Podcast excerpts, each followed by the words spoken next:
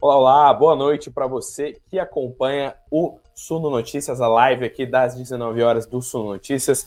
Boa noite para você que está entrando aqui, já estou de olho no chat, que tem pessoal que entrou adiantado. Uma boa noite para você. Hoje a gente, eu sou o repórter Eduardo Vargas, repórter daqui da, aqui da casa, e hoje eu venho aqui trazer mais notícias sobre o nosso Bovespa, que infelizmente segue em derrocada, tá difícil de a gente ver um pregão de alta em agosto. Além disso, eu falo sobre a reação do mercado ao reajuste realizado lá pela Petrobras, se isso vai resultar em mais dividendos, qual que é o futuro das ações da Petrobras com esse reajuste. Além disso, também eu falo sobre o rebaixamento das ações da VEG, as últimas movimentações que o maior investidor de todos os tempos fez na sua carteira, Warren Buffett, e muito mais. Tudo isso logo depois da vinheta.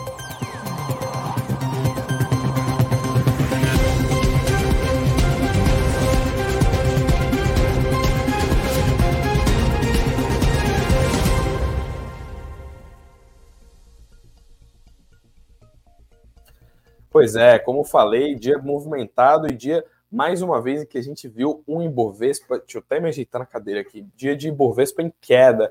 O Ibovespa que, inclusive, virou ali na reta final, a gente estava com a esperança de quebrar esse azar aqui, essa maré de azar de agosto, mas infelizmente a gente viu mais um pregão de queda no nosso Ibovespa, né, do nosso querido índice da Bolsa de Valores. Vou botar aqui na tela para vocês darem uma olhada. A gente vê aqui que o Ibovespa virou bem na reta final, fechou 115 mil pontos, né? 115.591 pontos, 12 pregão consecutivo de queda do Ibovespa. Não tá fácil. Pessoal aqui do chat já comentando, tá de misericórdia do dinheiro aí. A gente vê que, mais uma vez, tá, tá muito difícil de manter uma carteira rentável aí com esse clima no Ibovespa. A gente vê que as ações da Petrobras, inclusive, avançaram, mas que a gente viu um, um, índice que ainda fechou em queda. Até vou colocar aqui na tela depois o mapa dos ativos. Inclusive, a gente viu uma disparada, vou falar um pouco mais sobre isso depois,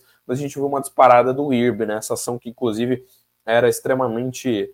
Né, ela, assim como outras ações como o Oi, né, a ação que estava meio largada, né, principalmente pelos analistas seu side, mas ela acabou uh, disparando aí no, no Ibovespa nessa, nessa quarta-feira, né, dia 16 de agosto, subiu 12,5%. A gente fala um pouco mais sobre isso mais adiante aqui. E eu já deixo uma boa noite, inclusive, aqui para o pessoal que está entrando. Boa noite. Boa noite para o Márcio, boa noite para o Fábio, boa noite para o Silvio, boa noite para todo mundo que está entrando na live aí das 19 horas. E a gente vê aqui, né? Vou trazer o, o mapa dos ativos para vocês rapidamente, né? A gente vê aqui como eu falei, a gente teve alta de Petrobras e mesmo que a Petrobras tenha subido, o dia foi negativo. Né? A gente vê que a maioria dos quadradinhos aqui do mapa do status invest segue no vermelho. Vale, inclusive, quem é a empresa do índice, a Vale caiu 0,26%. Né? Então a gente vê uma retração nos ativos da Vale, enquanto isso a Petrobras subiu né, 2,3% nessa, uh, nessa quarta-feira, inclusive tem a ver um pouco com o reajuste dos combustíveis, um pouco sobre uh, uma eventual. Uh, as ações eventualmente terem ficado um pouco mais promissoras, né? Com o reajuste dos combustíveis, eu vou falar um pouco mais sobre isso logo adiante, mas a gente também, a gente também teve queda de ações do Itaú, né? Queda de ações da B3, do Bradesco, a Eletrobras caiu de novo, caiu 3,5%. Então a gente vê uma retração, uh, né, majoritariamente os papéis da Bolsa aí caindo nessa quarta-feira. Inclusive, eu venho aqui destacar, né, eu já falei um pouco sobre isso na live de ontem, mas a gente tem que destacar que não é porque necessariamente o Bovespa tem caído sucessivas vezes, né? A gente tem tido várias quedas do Ibovespa, isso não necessariamente significa uma queda gigantesca, né? Apesar de a gente estar tá a mais de 10, a mais de 10 pregões, 10 pregões em queda, né? Mais de, né, hoje, nessa quarta-feira já são 12 pregões que a gente vê uma retração sucessiva no Ibovespa, não necessariamente a gente vê uma desvalorização absurda no índice. Como vocês podem ver aqui, vou até colocar na tela o, o gráfico do Google, mesmo bem padrão, a gente vê que desde o dia 31 de julho o índice caiu 5,2%. Então a gente não está vendo uma situação em que o Ibovespa apresentou uma retração uh, de mais de 10%. A gente não está vendo Ibovespa abaixo de 100 mil pontos, como a gente viu em outras ocasiões nesse ano. A gente não está vendo uma desvalorização absurda no índice, nem problemas muito graves. Né? Lembrando que se a gente comparar com o patamar de um mês atrás, né, no dia, lá pelo dia 16, 17 de julho, a queda de somente 2,2%. Acontece que todo dia, infelizmente, o pregão aí tem fechado no vermelho. A gente sempre, sempre tem algum evento, algum catalisador que faz com que o Bovespa sempre feche abaixo aí do patamar que ele abriu, né? E eu venho aqui destacar somente, né, o, o fato de que a gente destacar que aqui a gente tem mais detalhes sobre o que, que movimentou a bolsa hoje, né? Todo dia a gente tem essa matéria do Bovespa aqui, então a gente teve alguns indicadores relevantes. Além disso, teve arcabouço fiscal, teve, teve a questão da ata do Fed, né, do Federal Reserve, que foi divulgada nessa, nessa quarta-feira, que eles sacaram, inclusive, que a gente teve uma, uma luta contra a inflação que ainda não foi ganha, digamos assim, e a gente teve a questão do, inclusive a matéria do, do Fed está aqui, a gente não teve grandes novidades, e a gente teve, ó, Campos Neto falando nessa, nessa quarta-feira, né? Vamos dar uma olhada no que, que o nosso querido presidente do Banco Central hablou nessa semana, porque ele já falou no Senado, só engano, na semana anterior, né? E foi, um, foi algo que movimentou bastante o mercado, que animou bastante o mercado. Foi um, foi um, dia, um dos dias menos ruins, digamos assim, para o Bovespa, já que a gente está numa sucessão de quedas, né? O, o, o Campos Neto, né? Ele veio a público falar que a luta contra a inflação, abre aspas, não está ganha, né? A gente vê que ele falou sobre, o, sobre a questão de convergir, né?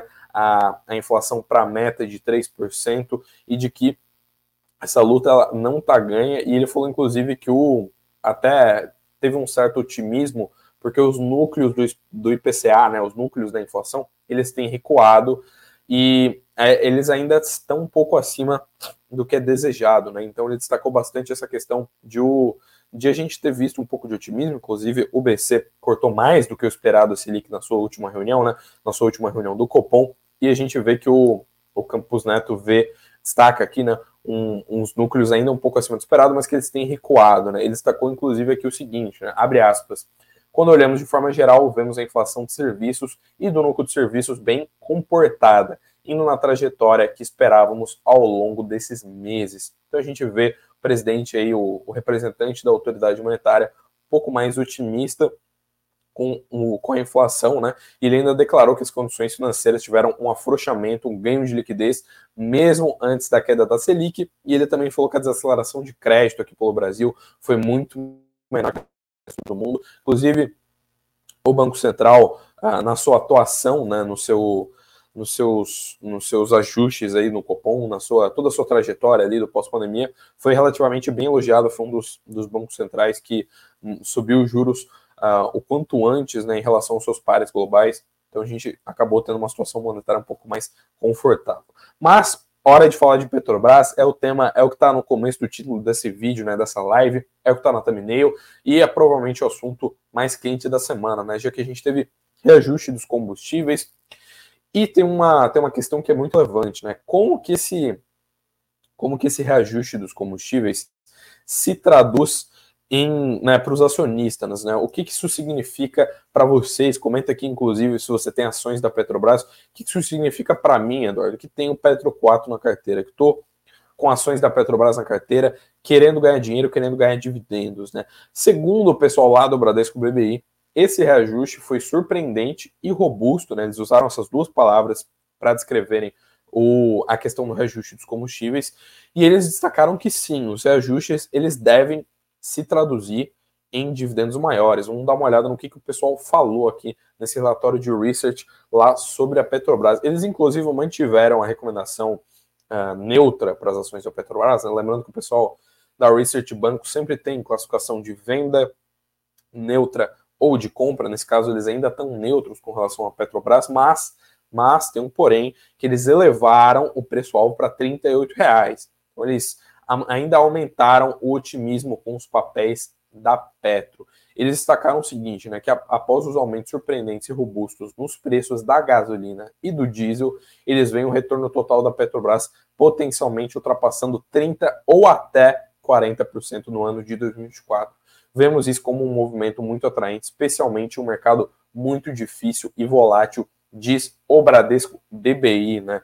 E a gente vê aqui como eu falei, né, tem essa questão dos dividendos. A gente sabe que a Petrobras ela é meio que a galinha dos ovos de ouro, né, para muitos investidores, porque ela foi uma empresa que pagou dividendos muito poupudos. Ela chegou até um patamar de dividendos muito alto durante muito tempo. Até hoje, o dividend yield da Petrobras é extremamente elevado. Né? Eles destacaram aqui que com esse aumento de preço dos combustíveis que a Petrobras fez, o retorno via dividendos, ou seja, o dividend yield, né, que é aquele indicador que mede o quanto você recebe em dividendos pelo preço da ação, ele possivelmente varia entre 17% e 27% para o ano de 2024. Isso ainda é bem menos do que a Petrobras paga de dividendos hoje, né, por conta de ela ter tido uma saúde financeira bem fora da curva no ano passado, mas ainda fica muito acima da média global. O próprio BBI aqui destaca que a média da indústria petroleira é 10%, né? é 10% de dividend yield.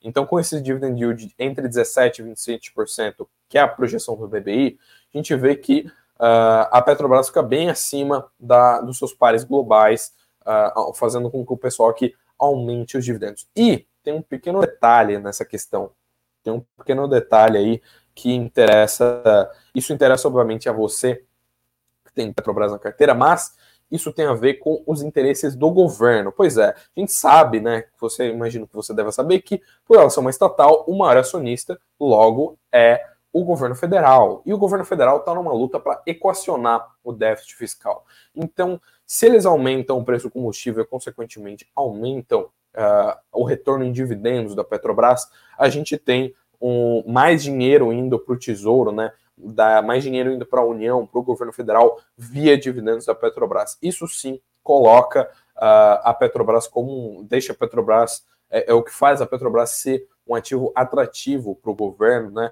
O governo que já recebeu bilhões e bilhões nos últimos anos de dividendos da Petrobras, provavelmente vai receber mais, então, com esse reajuste. O próprio BBI, os analistas lá do Bradesco BBI, destacaram que não teve muito ruído político com essa questão do aumento dos combustíveis, né? Então o pessoal não chiou tanto, inclusive isso até é bem curioso, né? Já que se vocês derem uma olhada no IPCA detalhado, né, na última divulgação desse indicador de inflação, vocês vão ver que a gasolina foi o que mais puxou, né? Tanto no grupo de transportes, né, que a gasolina é um subitem dentro do grupo de transportes, mas de um modo geral a, a gasolina foi o principal driver pro para o IPCA, para o último IPCA. Então a gente vê que, mesmo assim, a gente não teve grandes ruídos. E o, o próprio pessoal aqui destaca né, que uh, o pessoal do BBI né, destaca que os dividendos devem ser atrativos para o governo. E aqui no final da matéria, inclusive, diga-se de passagem, tá esse está descrito aqui esse retorno extremamente atrativo dos dividendos da Petrobras nos últimos 12 meses. Vamos dar uma olhada quanto é que eles pagaram. Ó. As ações, inclusive, subiram, né? Mais de 2.000% nessa, nessa quarta-feira. Então, a Petrobras, os papéis preferenciais da Petrobras somam 38%, quase 40% de alta no acumulado de 2023. Quando a gente olha para os dividendos, foram R$ 8,12 pagos por ação preferencial nos últimos 12 meses. Então, o dividend yield da Petrobras é de 48,8%. Ou seja, quase metade do que você investiu em Petrobras, se você tem na carteira, foi devolvido para você sob a forma de dividendos. É um valor bem uh, impressionante. Lembrando que uh, isso assusta bastante gringo, né? Quando a gente olha uh, investidores gringos, é um fator que chama bastante atenção, porque é muito difícil. Né? A gente olha para as ações globais, a gente já vê que nos Estados Unidos, por exemplo, as empresas tendem a, mais, tendem a pagar menos dividendos, né? queimar mais caixa e pagar menos dividendos mas mesmo os que pagam, é difícil você chegar num patamar acima de 30%, 40%, quanto mais esse patamar aqui da Petrobras de quase 50%. Dá um boa noite aqui para o pessoal que está entrando, aqui para o Adriano, para o Edson, aqui para o pessoal que está marcando presença, para o Marcos, para todo mundo que entra na live aqui das 19 horas. Deixa aqui o seu boa noite no chat e comenta aqui se você tem Petrobras na carteira, o que, que você achou do reajuste de combustíveis, o que, que você achou que você tem achado né, da Petrobras nesse novo governo, inclusive, porque é, uma, é, o, é o que gera muita expectativa nos investidores. A gente viu muitos ruídos no mercado financeiro desde que a gente teve troca de governo. E além da Petrobras ter subido no pregão dessa quarta-feira, a gente teve uma disparada muito grande. Eu até comentei isso no quando eu estava falando de BOV logo nos primeiros minutos da live. a gente teve essa disparada aqui do IRB, essa ação que é quase um, um mico aí, né? Muita gente chamando o IRB de mico junto com o IBR3, falando que né, a ação está meio largada pelos analistas de Southside. A gente vê que a ação disparou, ó, 12% no pregão dessa quinta, dessa, perdão, dessa quarta-feira né, no Ibovespa. A gente vê aqui que os papéis dispararam liderando as altas do índice, né? E eles repercutiram, inclusive, uma questão do seu site, né? uma questão dos analistas. Eu sempre destaco aqui que é muito relevante vocês acompanharem o que os analistas de seu site dos bancos, né, das grandes casas estão falando sobre as ações. E boa parte dessa alta do IRB aqui tem a ver com uma elevação da recomendação pelo Citi, né, pelo esse bancão gringo que uh, fez, alguma, fez alguns comentários sobre a ação. Né, o pessoal lá da Research do Citi destacou que, ele, uh, que elevou né, a ação de, de venda para neutro. Né? Então o pessoal estava recomendando venda dos papéis e agora recomenda neutro. Né? Ainda não é uma recomendação de compra, mas a gente vê uma, uma elevação na, na recomendação em, em, como os analistas uh, veem os papéis. Né? O pessoal destacou aqui o seguinte, né, abre aspas, ontem foi um dia de volatilidade no IRB e hoje parece que o mercado está ainda reagindo aos números, né? lembrando que ele está falando dos números do segundo TRI, lembrando que o IRB divulgou o seu balanço recentemente com Uh, revertendo um prejuízo de 370 milhões que ele teve no segundo TRI do ano passado para um lucro, ó, fechou no azul com um lucro de 20 milhões. Só que destacou que 17% do free float está alugado, né? Então o aluguel de ações tem tomado bastante da, da questão das ações do IRB e o preço médio da posição short está em R$ reais. Parte dos investidores que venderam ação e estão no lucro devem estar encerrando os shorts. Se a ação passar desses 44,08 centavos, quem está vendido entra em região de prejuízo, né? E caso você não saiba que é um short, é quando, lembrando que quando o investidor monta uma posição ali, que ele aposta na queda dos papéis, inclusive na live de ontem aqui, eu destaquei que o Michael Burry, que é aquele investidor, aquele investidor extremamente é, famoso lá, porque ele, ele que inspirou aquele filme The Big Short, aquele filme A Grande Aposta, ele foi, uh, ele montou uma posição de mais de um bilhão e meio, né? se não me engano foi 1,6 bi apostando na queda das bolsas dos Estados Unidos, né, tanto no S&P quanto na Nasdaq. Então a gente vê aqui que o, que o pessoal tem que o pessoal tem encerrado alguns shorts no IRB, né, por conta da volatilidade das ações. Isso tem influenciado, tem dado mais fôlegos, né, para o papel subir. Além disso, falando de seu site, né, ainda falando de mercado brasileiro, a gente vê que a gente tem uma reba a gente viu um rebaixamento, né, da, da VEG, né, das ações VEG 3 pela XP. A gente vê aqui que eles, com a desaceleração da receita, o pessoal da XP ficou menos otimista com a VEG, que aliás é uma das empresas mais sólidas aí da Bolsa, empresa que é lá de Santa Catarina e que tem uma, tem, é, de certa forma, uma das empresas que tem o maior valor de mercado da Bolsa, né? E uma empresa que é, é, é uma pagadora de dividendos, mas não figura aí dentre os maiores dividend yields da Bolsa, né? Eles destacaram aqui, né? Inclusive é, é justamente o que a XP fala, né? Que a empresa é uma best in class, né? Uma melhor da classe, digamos, usando uma analogia nem que é o, aquele aluno que senta na frente e só tira nota boa, e uma das empresas mais bem-sucedidas da história corporativa brasileira. No entanto, dadas as nossas expectativas de desaceleração de receita e retornos se acomodando em níveis mais baixos nos próximos anos, vemos o múltiplo preço sobre lucro atual da VEG em 29 vezes como uma história de precificação perfeita. Né? Então, basicamente, o que o pessoal da XP está dizendo aqui, acho que é importante destacar isso, né? É que a ação está precificada, né? Que a ação está, digamos assim, o seu preço justo, né? E, e que eles não veem folga, né? Para uma alta das ações da, da VEG, né? Das ações VEG 3. Lembrando que essa tese ela é bem parecida com o que o mercado vê para a Taesa, né? Eu, inclusive, fiz matéria sobre isso aqui para o Notícias recentemente uh, que ainda vê as ações da, as ações da Taesa como ações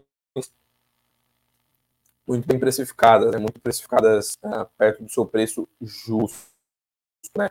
E além disso, né, eu tenho que trazer aqui para vocês, como eu falei, uh, a gente tem, teve movimentações na carteira do Buffett, esse que é o maior investidor de todos os tempos, aí um dos homens mais ricos do mundo, a gente tem esses formulários 13F, né, que são protocolados lá pela SEC, e a gente consegue ver quais que são as movimentações dos grandes investidores, né? Eu trouxe inclusive esse formulário falando do Michael Burry, né, que é esse investidor que previu a crise de 2009, e hoje eu trago aqui as últimas movimentações que o Buffett fez, né? O que será que ele está comprando? A gente vê aqui que ele fez algumas movimentações, ele se desfez, né, de alguns papéis da Activision, mas as maiores compras dele, inclusive são compras bem relevantes, mas quando a gente olha para o portfólio todo, né, que é um portfólio muito grande, né, a Berkshire Hathaway é gigantesca, não foram movimentações muito grandes, né, o grosso da coisa ainda fica igual, ele ainda tem grande, grande posição em Apple, em outras empresas, a gente vê que o Buffett ele comprou ações da D.R. Horton,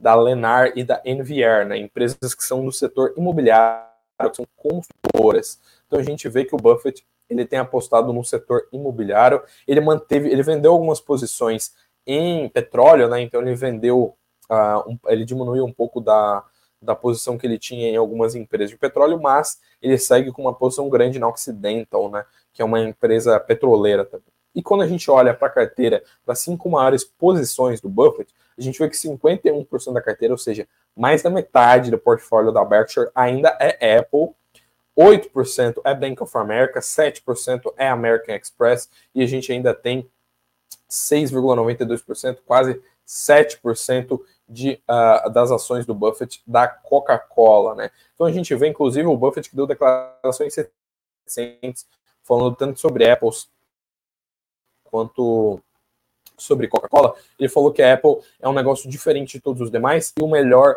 negócio que ele tem na carteira, né? A melhor ação que ele tem na carteira dele hoje. Lembrando que a Apple já subiu bastante, já chegou no, na casa dos trilhões ali quando a gente fala de valor de mercado, e mesmo assim o Buffett ainda tem mais da metade da sua carteira alocada em ações da Apple, né?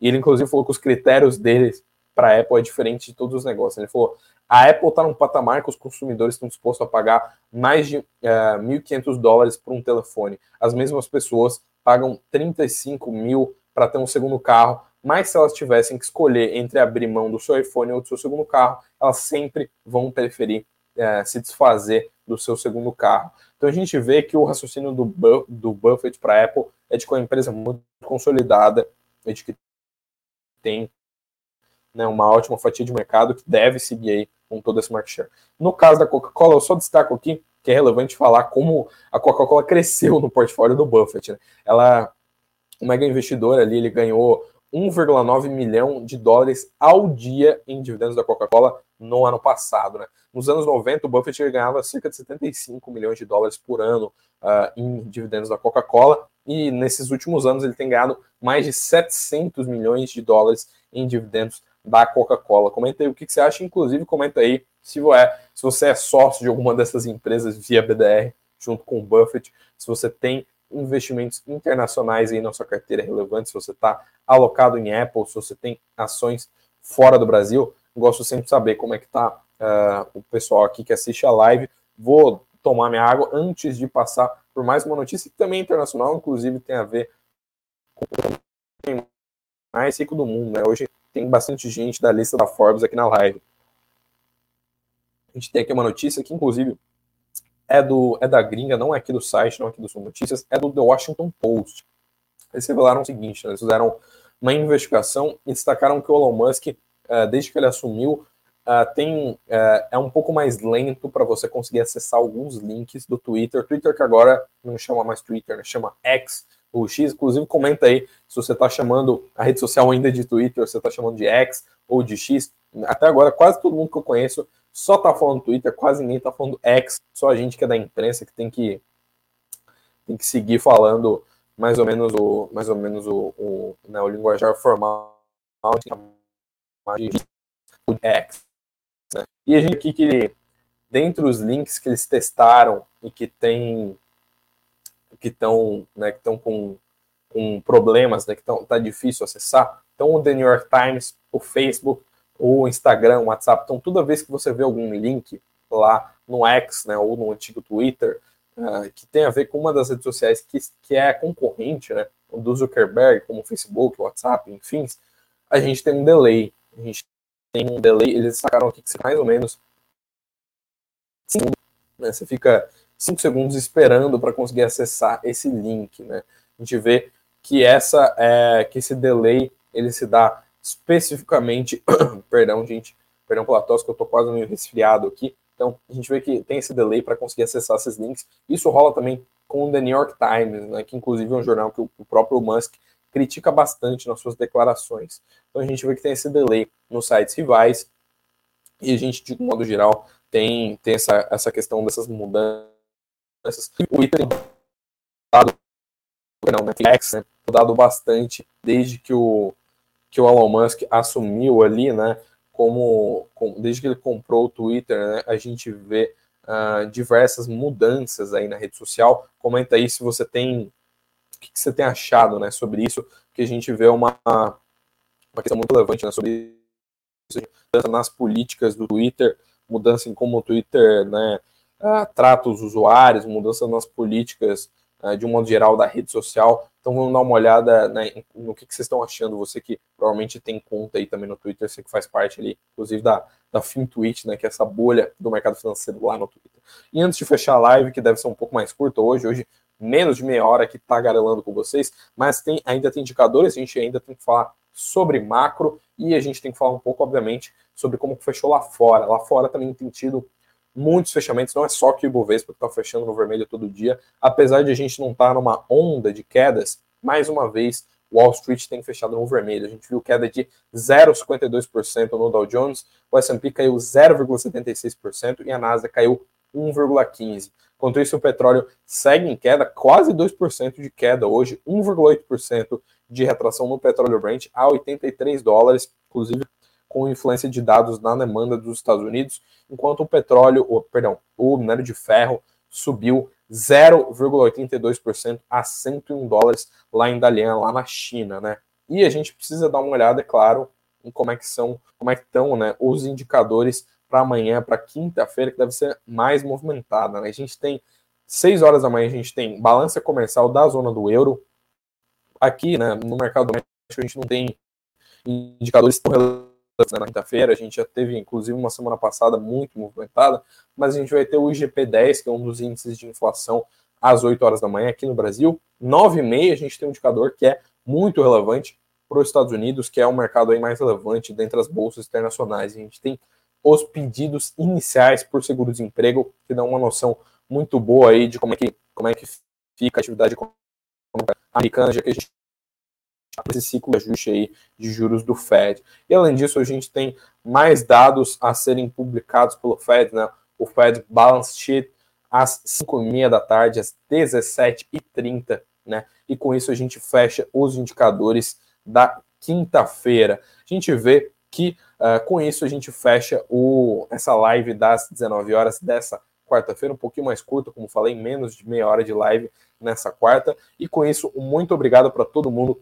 que deixou sua boa noite aqui. Se você puder, senta o dedo no like. Se você é novo por aqui, não esquece de se inscrever no canal. Muito obrigado por você que ficou aqui na live até esse horário, me acompanhou. Amanhã eu trago mais novidades sobre o mercado financeiro, mais notícias sobre a Bolsa de Valores. Esperamos que até o final dessa semana consiga trazer notícias sobre a Bolsa de Valores, notícias positivas. Né? Esperamos que a gente consiga ver um dia de alta no Ibov até o final dessa semana. Mas até lá, um muito obrigado, até amanhã, bons negócios e tchau, tchau.